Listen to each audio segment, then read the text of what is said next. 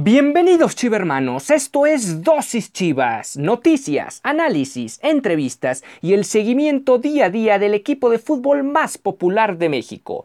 Yo soy Ricardo Romano Corona y diariamente inyectaré tu dosis Chivas. No olvides que puedes sintonizar nuevos episodios de lunes a viernes a través de Spotify, Anchor FM, Apple Podcast, Breaker, Google Podcast y Radio Public. Y sin más que agregar, comenzamos.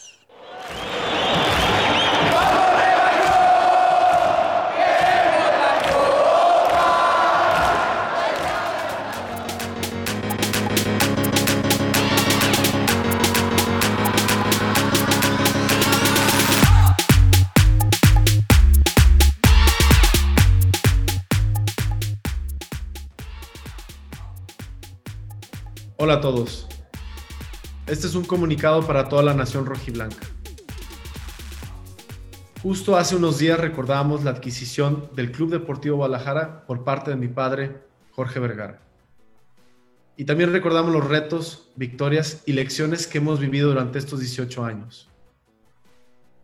Una de las principales razones que tuvo Jorge Vergara para realizar la compra del club fue la intención de que 11 jugadores fueran capaces de inspirar a la juventud de México, dentro y fuera de la cancha. Con las recientes indisciplinas y de posibles actos contrarios a los valores de nuestra institución, estamos muy lejos de poder lograrlo. El viernes pasado conocimos por la prensa de una situación que podría ir más allá de una simple indisciplina y que a todas luces empaña el nombre de nuestra institución y de nuestra familia. Es importante mencionar que el grupo OmniLife Chivas condena cualquier acto de violencia en contra de la mujer.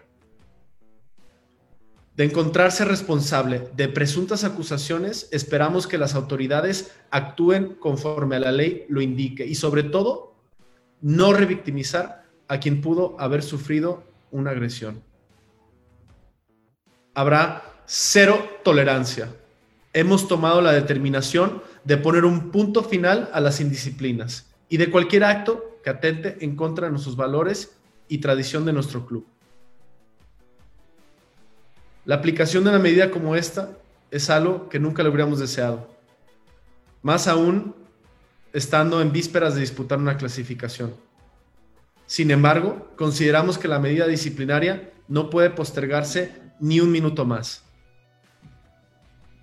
Queremos que esta medida sea ejemplar y de una vez y para siempre a fin de sentar un precedente, terminar de raíz con las indisciplinas en el Club Deportivo Guadalajara. Queremos que nuestro equipo merezca ganar dentro y fuera de la cancha. Para ello es imperativo que todos nuestros jugadores sean un ejemplo viviente de los valores del club. Nuestro director deportivo, Ricardo Peláez, siempre ha puesto en primerísimo lugar la importancia del compromiso de los jugadores con la disciplina como un factor fundamental en un equipo ganador. Le cedo la palabra a Ricardo, quien nos hablará de las sanciones que el Club Deportivo Guadalajara ha determinado de forma inmediata. Aficionados rojiblancos, buenas tardes. Como lo comentó nuestro presidente, es momento de ser implacables en la toma y aplicación de las medidas disciplinarias. Nuestro mandato es construir un equipo ganador y, como lo dijo nuestro presidente, un equipo que merezca ganar. Antes de comentar las eh, medidas disciplinarias del Club Deportivo Guadalajara hacia estos jugadores, pues recordar un poquito lo que esta dirección deportiva ha hecho en relación al tema disciplinario. Al inicio del torneo se firmó un compromiso, directiva, cuerpo técnico y jugadores, staff incluso, todos nos comprometimos y firmamos un compromiso donde el punto número uno era la disciplina por encima de los objetivos deportivos. Todos firmamos y ese compromiso está presente en el vestidor, en todos los partidos, antes de que los jugadores salgan a la cancha. Recordar también que hemos tenido indisciplinas que han sido sancionadas y que esas sanciones han venido creciendo, no solamente sacrificándolos a los jugadores, a la institución en los partidos, como fue contra Toluca, como fue contra León, sino con medidas económicas y multas económicas muy fuertes. Sin embargo, no hemos obtenido respuesta. En relación al último evento conocido por todos, hemos determinado lo siguiente. El jugador Dieter Villalpando ha sido separado definitivamente de nuestra institución. Los jugadores Alexis Peña, José Juan Vázquez y Eduardo López han sido suspendidos del plantel y guardan la calidad de transferibles. Ninguno de estos cuatro jugadores volverá a jugar en las Chivas. Chivas está atentando contra sus propios intereses deportivos inmediatos, pero con miras a construir un futuro más sólido en valores. El mensaje es muy claro y a partir de este momento hay tolerancia cero para las indisciplinas. No cualquiera puede portar la playera de Chivas solo porque juega bien al fútbol. Se necesita ser un deportista profesional e íntegro las 24 horas del día. Muchas gracias y buenas tardes. Esas fueron las palabras del dueño y director del equipo, Mauri Vergara, y del director deportivo Ricardo Peláez con respecto a lo que es el final de la carrera de estos cuatro jugadores, al menos en la institución rojiblanca. ¿Qué tal amigos? Esto es Dosis Chivas en su emisión de jueves 5 de noviembre y acabamos de escuchar el comunicado oficial que fue un video de aproximadamente 5 minutos donde tanto a Mauri Vergara como Ricardo Peláez hablaron sobre la importancia del equipo, el tema de la indisciplina y cuál en específico es el castigo o la resolución final para estos cuatro futbolistas que básicamente han perdido su derecho o su privilegio de estar en uno de los equipos más representativos del país.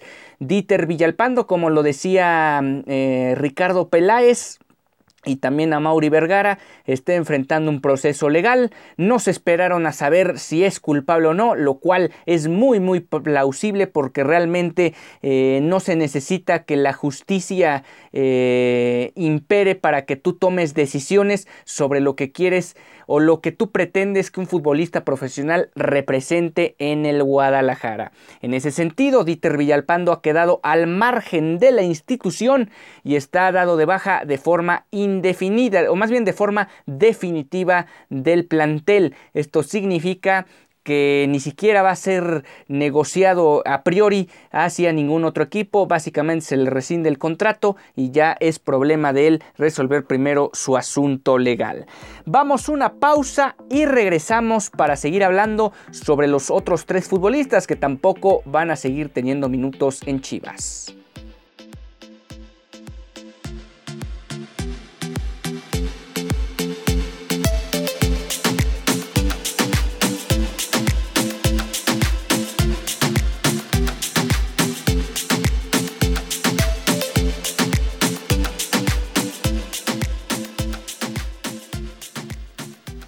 Ya estamos de vuelta en Dosis Chivas, el espacio deportivo del equipo más mexicano de el país. No olvides que puedes sintonizar nuevos episodios a través de las plataformas de Spotify, Anchor FM, Google Podcast, Apple Podcast, Overcast y Radio Public.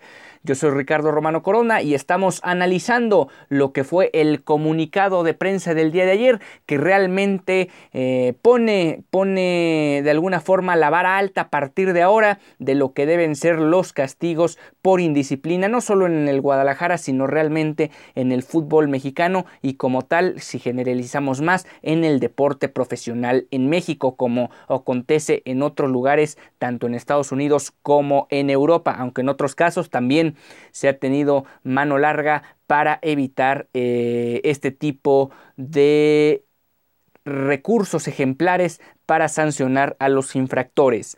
Alexis Peña, Eduardo, Javier Eduardo López y José Juan Vázquez, el gallito Vázquez, quedan en este momento, bueno, bien a partir de ayer, después del comunicado, digamos de forma oficial, en calidad de transferibles. ¿Qué significa esto? Que estos tres futbolistas, como mencionó Ricardo Peláez, ninguno volverá a jugar en el Guadalajara. A partir de ahora están suspendidos indefinidamente, no van a formar parte del partido frente a Monterrey y lo que venga después, tanto en el partido de repechaje, si el Guadalajara sigue avanzando, tampoco van a tener participación.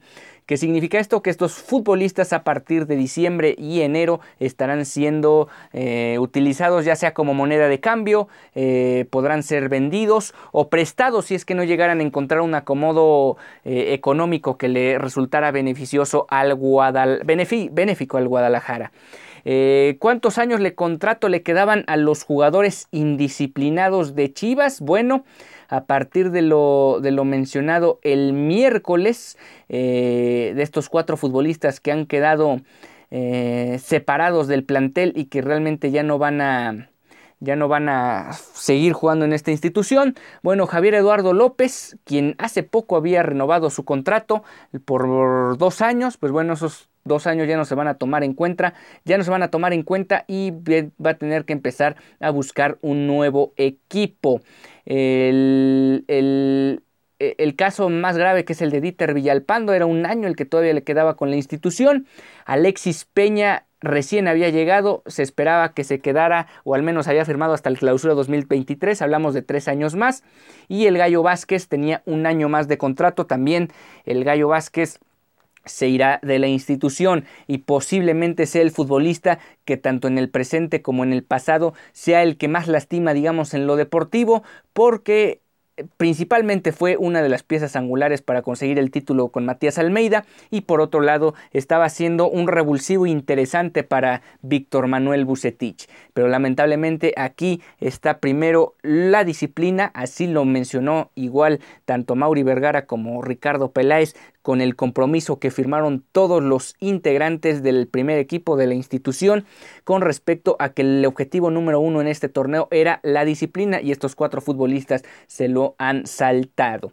Bueno, ¿quiénes van a completar ahora el plantel de Chivas? Primero frente al Monterrey y ya veremos lo que se venga frente al equipo eh, del, eh, más bien frente al rival del repechaje. Bueno, en esta última jornada. Ya de alguna manera tuvieron que echar mano de jugadores del tapatío debido a, las bajas que, se suscitaron en el duelo frente a Pumas. Pero bueno, los tres que estuvieron en ese duelo precisamente fueron Oscar Macías, Alan Eduardo Torres y, y el joven Irving Márquez. Los dos primeros tuvieron participación allá en Ciudad Universitaria.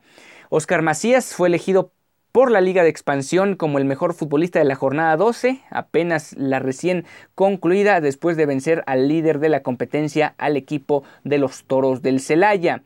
Eh, también Alan Torres y Edson Torres, hablamos de dos, dos jugadores con mismo apellido, tienen similares eh, características como para jugar en el medio campo y ellos serían, digamos, a la postre los que tomarían los lugares tanto de Villalpando como de Eduardo López.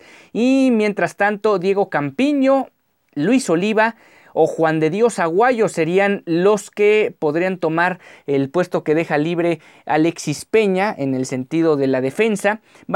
tendrían poca participación si el mismo Alexis Peña ni siquiera tuvo participación. Se ve complicado que estos jóvenes puedan tener igual minutos en lo que resta del torneo y sobre todo pensando en que una fase final pues no estás eh, probando jugadores, ahí tienes que salir a ganar o a morir en el intento. Y finalmente el que sería convocado por el Gallo Vázquez sería Adrián Villalobos y fundamentalmente estos futbolistas tendrían participación en dado caso de que así lo considere Víctor Manuel Bucetich. Y en más información, ya salió la nueva o las nuevas convocatorias para la selección mexicana. Hablamos de la selección mayor que va a tener otra gira por, por Europa, ahora enfrentando a Corea del Sur y a Japón, allá en, en las tierras del viejo continente. Y por otro lado salió la convocatoria para otro microciclo de la sub-23 que se prepara rumbo a los Juegos Olímpicos. Bueno, el Guadalajara, el Guadalajara eh, pues sí, presta de alguna forma dos futbolistas al Tata Martino. Hablamos de el Tiva Sepúlveda y de Uriel Antuna, quienes estarían haciendo el viaje allá a Europa. Hay que recordar que estos duelos se van a llevar a cabo la próxima semana a partir de, lo que va a ser eh, la semana del 14 al 17. Son el 14 y el 17 de noviembre los partidos. Y recordar también que el repechaje arranca ese fin de semana del 21 y 22. O hablamos de la semana posterior a los duelos amistosos del combinado tricolor. Por lo tanto, estos dos futbolistas, tanto el Tiva Sepúlveda como Uriel Antuna, que son habituales en el once titular de Víctor Manuel Bucetich, difícilmente van a tener participación, o más bien van a tener una participación amplia para encarar el duelo de repechaje, por lo que Víctor Manuel Bucetich puede empezar a barajar diversas opciones eh, alguna podría ser tenerlos de cambio, aunque hay que recordar que este partido es a matar o morir, es a un solo, es un solo partido, no hay ida y vuelta y tampoco hay tiempos extra en dado caso de que terminen empatados, se irían directamente a la tanda de penales. Y en el caso de la sub-23, los convocados son Alexis Vega, Jesús Angulo, Cristian El Chicote Calderón y Fernando Beltrán, cuatro futbolistas que realmente parece van a ser parte de la base de este equipo tricolor que eh, primero va a intentar ganar su pase a los Juegos Olímpicos, no debería tener mucho problema en ello, y después estarían viajando a Tokio para jugar los Juegos Olímpicos, que obviamente todavía hay una cierta incertidumbre de cómo se van a llevar a cabo dado el tema del COVID, pero bueno, por lo pronto Jaime Lozano no pierde el tiempo y va a tratar de volver a tener a, a la mayoría de los jugadores con los que piensa contar rumbo a la justa olímpica. Vamos a una última pausa y volvemos.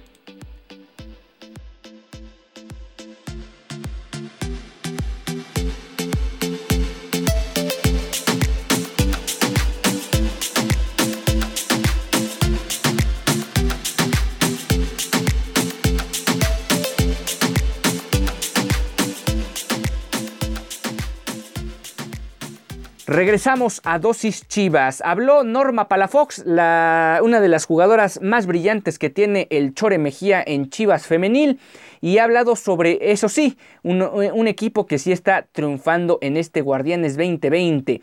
¿Qué mencionó Norma Palafox? Bueno, el primer torneo lo que nos hizo ser campeonas fue el corazón, la garra, la entrega, y siento que con este equipo tenemos eso y además talento. Tenemos también ese chip de unir nuestra energía en cosas positivas y de dejarlo todo por esta institución y estos colores. No cualquier equipo lo tiene y es algo que valoro mucho. También añadió, siempre marca la diferencia el sentimiento por estos colores, por defender la camiseta. Cuando nos enchufamos, sacamos las cosas adelante. Así lo mencionó Norma Palafox, quien sabe que este equipo está peleando por los primeros lugares de la tabla general y en consecuencia tener los partidos de vuelta en liguilla o al menos la mayoría de ellos recibiendo en casa la vuelta, lo cual sería una, un hándicap a favor, más allá de que se está jugando sin público, es un handicap a favor porque de alguna forma también el sistema de competencia te permite hasta cierto punto que las series que vayan igualadas pase el mejor posicionado en tabla y eso también es una ventaja. Somos un equipo muy aguerrido que le echamos muchísimas ganas, estamos una para la otra. No quiere decir que somos mejores amigas, pero se ve esa unión y lo que nos define es algo difícil de lograr porque he estado en diferentes etapas y es algo que nos caracteriza. Y sí, es cierto que es muy complicado que más allá de que haya grupos de amigas, a grupos de amigos en los equipos de fútbol, también es cierto que conjuntar a 25 futbolistas en, un mismo, en una misma sintonía no es nada fácil. Para mejor ejemplo, lo que ocurre en, en la pared de al lado, donde el equipo varonil es un desastre con el tema de la indisciplina. Y bueno, finalmente cerremos hablando sobre un algunos de los números de, que pueden marcar o curiosidades que marcan el historial entre Rayados y Chivas. Son 134 partidos que se han disputado frente a la pandilla con un saldo todavía favorable con una amplitud significativa frente a los Rayados, aunque en el pasado reciente no ha sido así. Son 55 triunfos, 45 empates y 34 derrotas. 196 goles han marcado los jugadores de Chivas frente a Rayados, los cuales han sido convertidos por 93 futbolistas. Crescencio Melone Gutiérrez y Omar Bravo son los mejores anotadores con 7 tantos cada uno. Cuatro jugadores del Guadalajara registran triplete frente al equipo Riejo, Regio. Hablamos de Max Prieto en la campaña 45-46, eh, Melone Gutiérrez en la 56-57 y el Yayo de la Torre en la 86-87. Además también de Ricardo Peláez en el invierno 98. Gabriel Gaby García registra el gol más rápido del cuadro tapateo contra Rayados. Lo realizó a los 50 segundos en el invierno 96. Dos autogoles se ha comido el equipo blanquiazul frente a Chivas. Uno fue por Guillermo Arciniegas, Arciniegas en el 70 y otro en el invierno 2000 por Gastón Obledo. 38 goles de cabeza tiene el Guadalajara frente a los Rayados.